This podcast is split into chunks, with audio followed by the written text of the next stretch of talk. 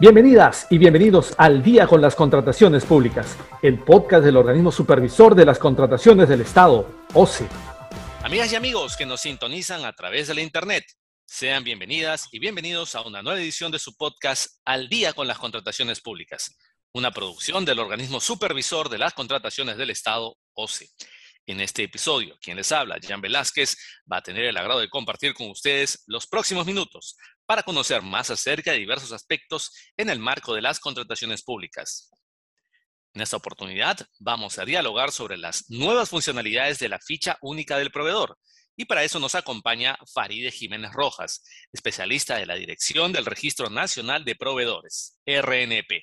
Estimada Faride, muchas gracias por estar aquí con nosotros. Hola Jan, ¿cómo estás? Estamos aquí pues para reunirnos y estoy a la expectativa de las preguntas que desees realizar. Excelente, Farid. Lo primero sería que nos expliques de la manera más sencilla posible qué es la ficha única del proveedor. Bueno, la ficha única del proveedor es una herramienta de gestión eficiente. Asimismo, es una herramienta de consulta que ha sido implementada por el OCE con la finalidad de permitir a las entidades públicas y ciudadanía en general el acceso rápido, confiable y seguro a la información sobre si los proveedores inscritos en el Registro Nacional de Proveedores se encuentran inmersos en algún impedimento previsto taxativamente en el artículo 11 del tubo de la Ley de Contrataciones del Estado. Asimismo, esta herramienta de consulta consolida información relevante del proveedor en una sola plataforma, tales como su composición societaria, representante legal, organismo de administración y el cargo. ¿En qué registros se encuentran inscritos? Si cuentan con vigencia o no, datos del contribuyente según la SUNAT, como su estado, su condición y tipo de proveedor.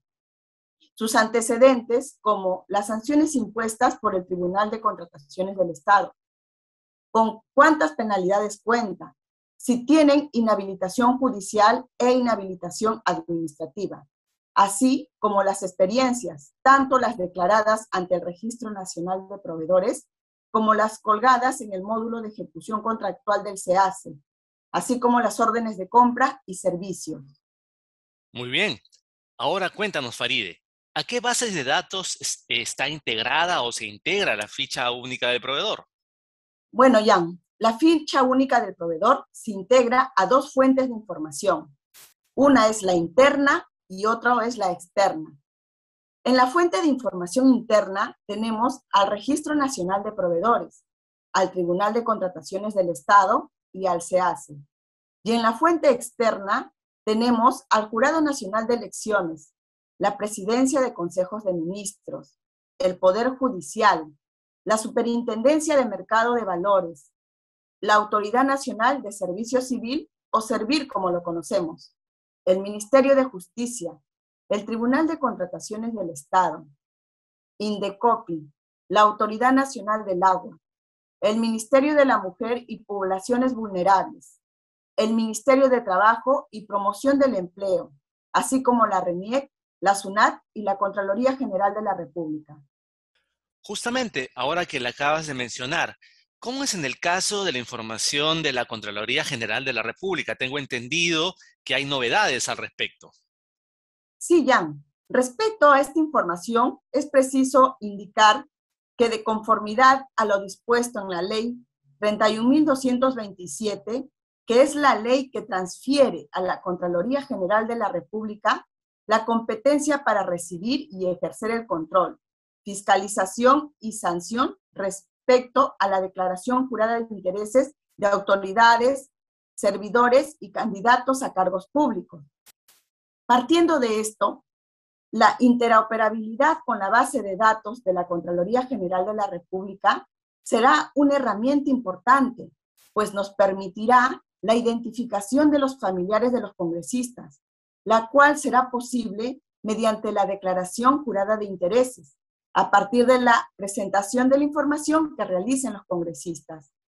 La integración de esta información en la ficha única del proveedor, además, nos podrá visualizar en la declaración jurada de intereses el nombre de los congresistas, su documento de identidad, su cargo, el periodo del cargo, el nombre y cargo de la persona con la que se vincula. Esto es en el caso de personas jurídicas que se encuentren inscritos en el Registro Nacional de Proveedores, así como su parentesco. Muy interesante. Y dinos, Faride, aparte de ese tema de los impedimentos, ¿qué otro tipo de información se puede encontrar en la ficha? Excelente pregunta, Jan. Esta herramienta también nos podrá brindar información sobre las certificaciones y buenas prácticas que el proveedor obtuvo en el transcurso del tiempo, como información de la certificación azul emitido por la Autoridad Nacional del Agua, la certificación de empresa segura para una vida libre de violencias emitido por el Ministerio de la Mujer y Poblaciones Vulnerables, el certificado de empresa promocionales para personas con discapacidad emitidas por el Ministerio de Trabajo y Promoción del Empleo. Finalmente, Faride, ¿cómo se accede a la ficha única del proveedor? Excelente pregunta, Jan. A la ficha única del proveedor se puede eh, acceder desde la página web del OCE, la misma que se encuentra disponible en el portal gov.p.